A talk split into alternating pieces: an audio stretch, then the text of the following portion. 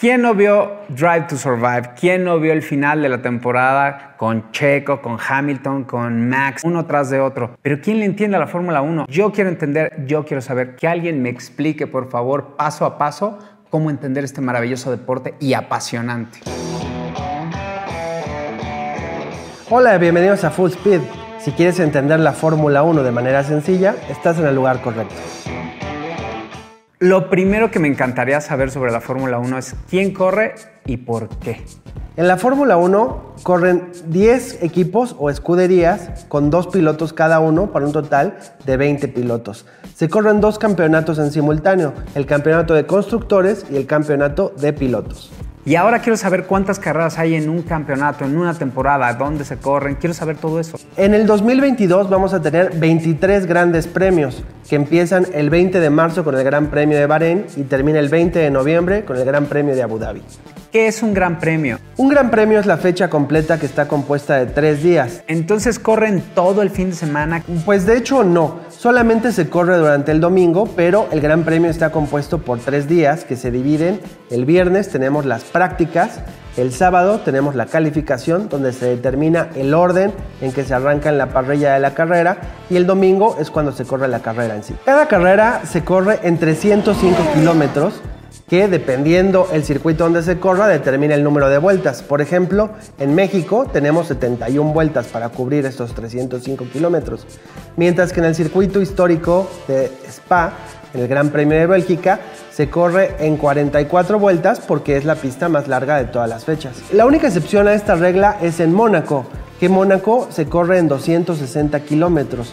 Mónaco es una excepción porque está intrínsecamente ligado a la historia de la Fórmula 1 y es una carrera tradicional e histórica. Básicamente, no podría existir la Fórmula 1 sin el Gran Premio de Mónaco.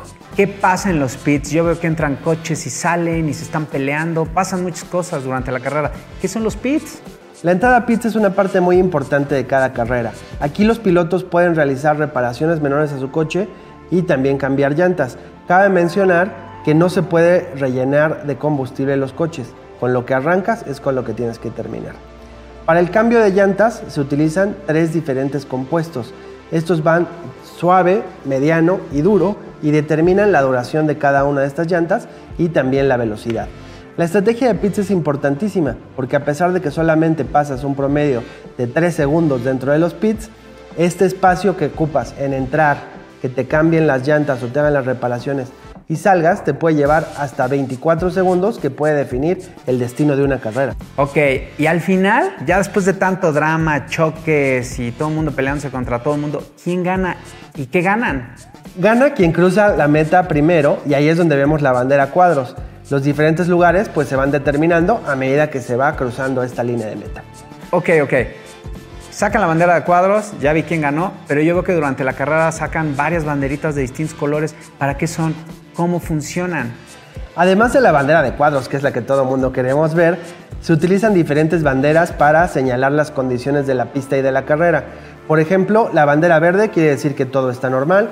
En la bandera amarilla hay que tener precaución, limitar la velocidad y no podemos rebasar y con la doble bandera amarilla sale el safety car, al cual no podemos rebasar, tenemos que ir todos a una velocidad constante y determina toda una serie de reglas que podemos ver en un video posterior.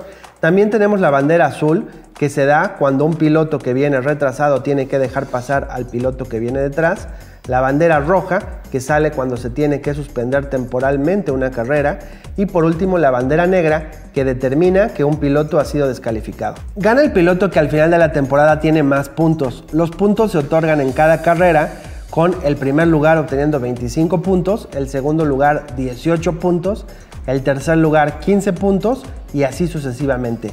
También el piloto que tenga la vuelta más rápida en cada carrera va a tener un punto adicional siempre y cuando quede entre las primeras 10 posiciones. El campeonato de constructores lo gana la escudería que con sus pilotos tiene más puntos al final de la temporada.